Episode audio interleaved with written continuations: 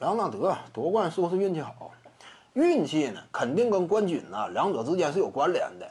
呃，在篮球这个领域之内呢，运气呢可能说体现的没有足球那么明显，因为足球呢经常都是什么一场定胜负嘛，一场定胜负呢，所以它这个偶然性相对较大，跟场次息息相关。篮球呢，因为七场四胜制，这个偶然性因素呢被压缩了。但是呢，运气不光体现在场次上，还体现在哪儿？双方是否牌面齐整？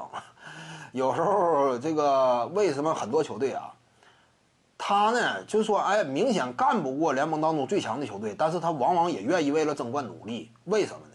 就是他都清楚，因为每年其实总经理也都考虑这种事儿。我不见得我牌面啊不如你，我就一定打不过你；不见得我啊打不过最强的球队，我就没资格争冠。他不是这么想的，因为最强的球队。你也有可能出现伤病，一旦说中途折了一个，你就不一定是最强了。所以呢，有时候运气它就体现在这儿。篮球领域当中，这个运气主要体现在这儿。对方是不是有伤病，健康情况？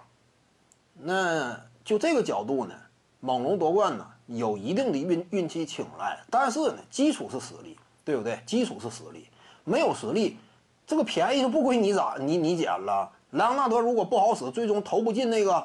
致命一击的话，那这个便宜就要求人捡去了。所以呢，实力是基础嘛。你首先你得冲出东部嘛。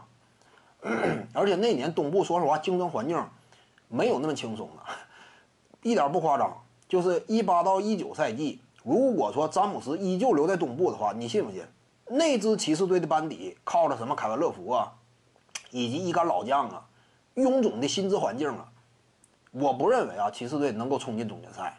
对手真是硬啊！雄鹿队兵强马壮，费城球人呢有内有外，恩比德呢已经逐渐成熟，再加上那猛龙队卡维朗纳德驾临，鸟枪换炮嘛。